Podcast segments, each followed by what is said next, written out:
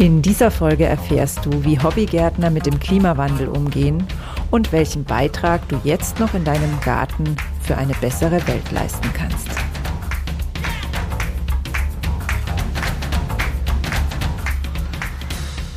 Grüner geht immer.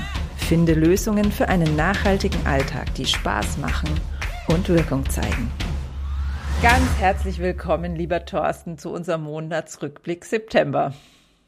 Ja, vielen Dank. Schön, dass ich da sein darf, Silvia. Ja, was mich zuerst mal interessiert, ähm, weil ich selber gerade hier durchs Fenster sehen kann, wie wunderschön das Wetter noch ist, also schön im Sinne von sommerlich warm. Was gab's denn da so? Also da ist doch, das war doch bestimmt auch Gesprächsthema in der Wir sind Gartengruppe, dass das Wetter doch ja recht ungewöhnlich ist für den beginnenden Herbst. Was kannst du denn da drüber berichten, wie das so deutschlandweit war und auch vor allen Dingen wahrgenommen wurde von den Gartenbegeisterten. Ja, also ich, ich sag mal, das gesamte Gartenjahr stand ja unter relativ verrücktem Wetter. Äh, wir haben lange äh, Trockenheitszeiten gehabt, wir haben Starkniederschläge gehabt in bestimmten Regionen und du sprichst es gerade an, das Wetter in ganz Deutschland, das ist ganz schwierig zu sagen, weil es extrem unterschiedlich war. Es gab Regionen in Deutschland, zum Beispiel in Südbayern, wo es relativ viele Niederschläge gegeben hat. Es gab im Norden relativ viele Niederschläge für den Norden, typisch, und vor allem Kälte. In der Norden war deutlich fünf, sechs, sieben Grad unter dem Westen oder, oder Süden. Das heißt also, es waren wirklich ganz, ganz wilde Wetterphänomene, sehr unterschiedlich, sodass eben auch die Nutzerinnen und Nutzer in unserer Community wirklich sagen, ja, bei dem einen war es so, bei dem anderen so. In Summe kann man eins sagen, es war an vielen Stellen zu trocken, es war an vielen Stellen zu kalt, es war an vielen Stellen zu nass, was dann zum Beispiel bei Pflanzen wie Tomaten flächendeckend in Deutschland fast zur Braunfäule geführt hat. Mich hat es diesmal auch erwischt. Also insofern, äh, es war ein wechselhaftes Gartenjahr mit einem aber finde ich sehr versöhnlichen und wunderbaren Ausklang jetzt im Spätsommer. Ja, wobei man da natürlich auch wieder sagen könnte, es ist, es ist eigentlich zu warm für die Jahreszeit. Also das interessiert mich auch noch, ähm, wie das so, wie, wie nimmst du denn die Grundstimmung in der Community wahr bezüglich, ja, ist da, herrscht da Angst vor, weil es ähm, als Klimawandel wahrgenommen wird? Oder denkst du eher, die Leute sehen das einfach gelassen und sagen, es ist halt einfach ein verrücktes Wetter dieses Jahr? Wie ist da so die Stimmung? Ich glaube, das ist wie im ganz normalen Leben und in der ganz normalen Gesellschaft. Du kannst dir vorstellen, natürlich bei über 850.000 Menschen, die uns folgen, ist das auch schon fast repräsentativ, wenn ich das so mhm. sagen darf. Das heißt also, es gibt welche, die sagen, Klimawandel gibt's gar nicht, was für ein Blödsinn. Aber es gibt natürlich die überwiegende Mehrheit, die sagt, ich merke das bei mir im Garten, sei es dadurch, dass eben Neophyten, also neue andere Pflanzenarten aus anderen Klimaregionen plötzlich zuwandern oder eben auch Tiere, Insekten. Wir haben die Tigermücke jetzt plötzlich in Süddeutschland und solche Geschichten. Also morgen äh, in Anführungsstrichen, sage ich mal, man merkt ganz deutlich, dass die, dass sich was verändert und dass das Morgen im Garten ein anderes sein wird. Das mhm. betrifft auch Pflanzen, die sich nicht mehr halten. Ne? Wir haben Themen wie Hortensien, die schwierig werden, äh, Wacholder, Kiefern sowieso in den Wäldern. Mhm. Das heißt also, ich glaube, dass der Großteil sich sehr bewusst ist, dass da was passiert. Ich glaube, dass die Hobbygärtnerinnen und Hobbygärtner ganz viel dafür tun, dass es abgemildert wird, indem eben Stadtbäume gepflanzt werden, Klimabäume gepflanzt werden, zum Beispiel im Garten.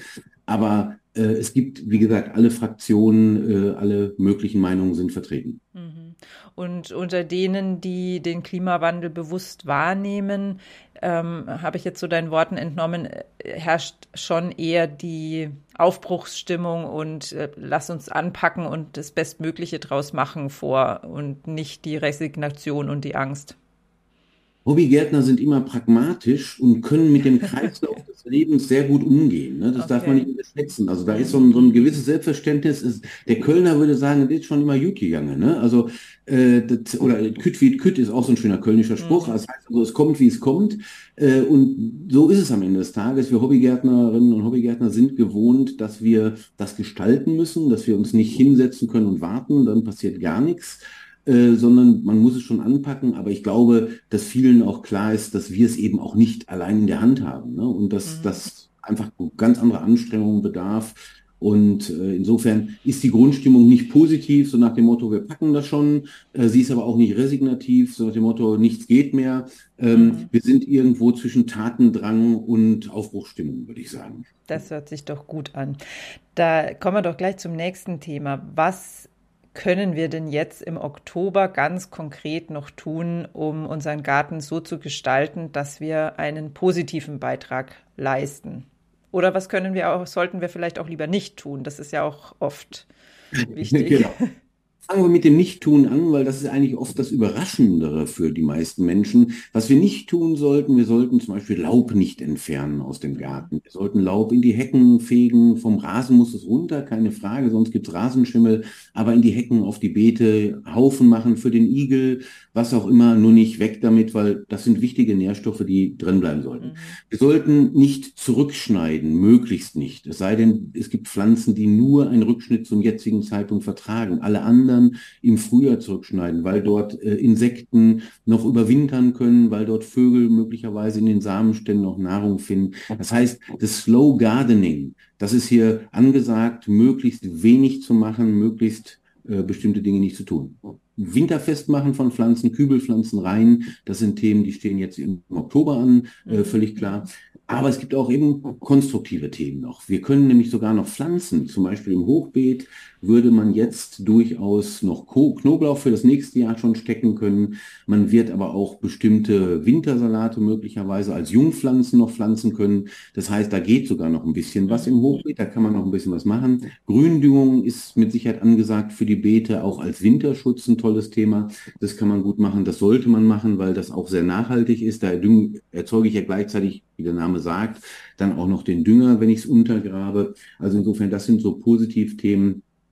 Dann was ich ganz toll finde und ganz viel mache, ist neu pflanzen, sei es mhm. äh, äh, Blumenzwiebeln, ne, gerade für die Insekten, Frühblüher äh, zu schaffen, wo die dann auch Nahrung finden können, die Insekten. Das ist ein ganz wichtiges Thema. Also so viele wie möglich äh, jetzt Blumenzwiebeln verteilen im Garten, äh, möglichst viele unterschiedliche, damit sie eine lange Trachtzeit haben. Das wäre eine tolle Sache. Aber man kann natürlich jetzt auch wurzelnackte Dinge pflanzen. Das heißt äh, Rosen zum Beispiel, Hecken, Bäume, all das wird jetzt gepflanzt. Also mhm. in der Gartengestaltung ist jetzt Hochsaison und da geht noch einiges, bis der Winter kommt. Ja.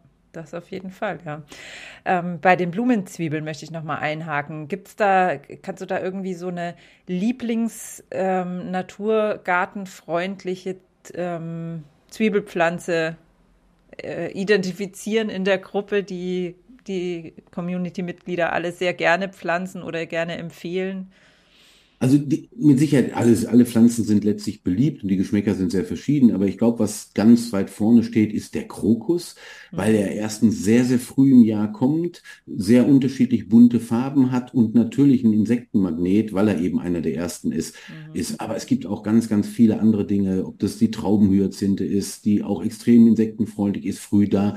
Also ich glaube, je früher die Frühblüher da sind, umso mehr Aufmerksamkeit haben sie. Später, wenn dann Tulpen da sind und viele andere, sagt man, ja, schön, nett, ganz, äh, ist ja ganz fein. Aber so die, das erste Grün, das hat schon was Magisches. Ja, also was mir persönlich ja an Traubenhyazinthen und Krokussen auch immer im Vergleich zu Tulpen besonders gut gefällt, das ist zwar ein etwas egoistischer Grund, ist, äh, dass das Laub nicht ganz so groß ist und nachdem man das Laub ja nicht abschneiden soll, sondern es ganz verwelken lassen soll, auch wenn es schon verblüht ist, ähm, finde ich fügt sich dann schöner unter den Stauden und sowas schöner ein als jetzt so eine Tulpe. Die sieht nämlich, finde ich, einfach dann nicht mehr schön aus, wenn sie verblüht ist. Also, äh, du darfst den äh, Stängel ja durchaus abschneiden. Die Samenstände soll man ja abschneiden, damit die Pflanze die Kraft dann in die Zwiebel tatsächlich ziehen kann.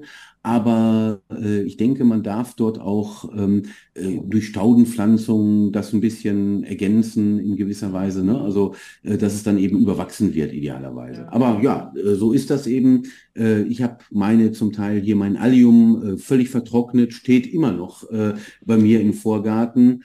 Ähm, ja, dann schaut es ja schon manchmal dann wieder interessant aus. Nur ich finde immer genau. diese, wirklich diese Phase, wo dann diese Tulpenblätter auch so abknicken, selbst wenn man den Stängel entfernt, die sieht werden, ja, ja. einfach nicht schön aus. Dennoch ähm, brauchen wir es natürlich einfach, damit es möglichst viel, möglichst, nee, möglichst früh, möglichst viel blüht. Genau. Ja, also es ist auf der einen Seite noch Hochsaison, auf der anderen Seite geht's ja schon so langsam zu Ende. Ähm, kannst du schon so einen ersten Trend im Rückblick auf das Gesamtgartenjahr auch sehen? Was, was waren denn so die Trends in dieser Gartensaison? Wir haben ja auch schon mal über Trends gesprochen. Damals habe ich gesagt, Nachhaltigkeit und Biodiversität. Und ich glaube, das bleibt so. Also man rückblickend gesehen, wenn ich schaue, wie wichtig das Thema zum Beispiel regionale Wildpflanzen geworden ist oder auch regionale Saat, äh, also Pflan äh, Saatgut zum Beispiel, ja, dass die Menschen verstanden haben, dass wir zum Beispiel Insekten toll helfen, wenn wir regionale Wildpflanzen anpflanzen, wenn wir alte Sorten verwenden, dass das förderlich ist, sowohl für den Menschen, für den Geschmack als auch für die Natur. Also insofern glaube ich, dieses Thema Biodiversität, Nachhaltigkeit, das geht weiter, das ist ein ganz deutlicher Trend, das kann man merken. Aber ein weiterer Trend ist ganz klar eben auch erkennbar, habe ich gerade schon kurz erwähnt, ist wirklich das Thema Bäume, Stadtbäume, Gartenbäume, Klimabäume. Äh, die Menschen verstehen, dass in der prallen Sonne auch Gemüse im Zweifelsfall gar nicht mehr unbedingt angebaut werden kann. Das heißt, es kommen so Themen auf wie Waldgarten. Das wird uns mit Sicherheit in den nächsten Jahren ganz massiv begleiten. Äh, ganz, ganz wichtiges neues Thema aus meiner Sicht. Also insofern, es tut sich was, was auch ein bisschen eben an deine Fragen von vorhin angelehnt ist, also an das Thema Klimawandel und wie reagieren die Hobbygärtnerinnen und Hobbygärtner darauf. Aber ich glaube, da tut sich wirklich was in die Positivrichtung. Das heißt, also solche Themen, die eben auf das Mikroklima, auf die Biodiversität einwirken, werden sympathischer und werden wichtiger.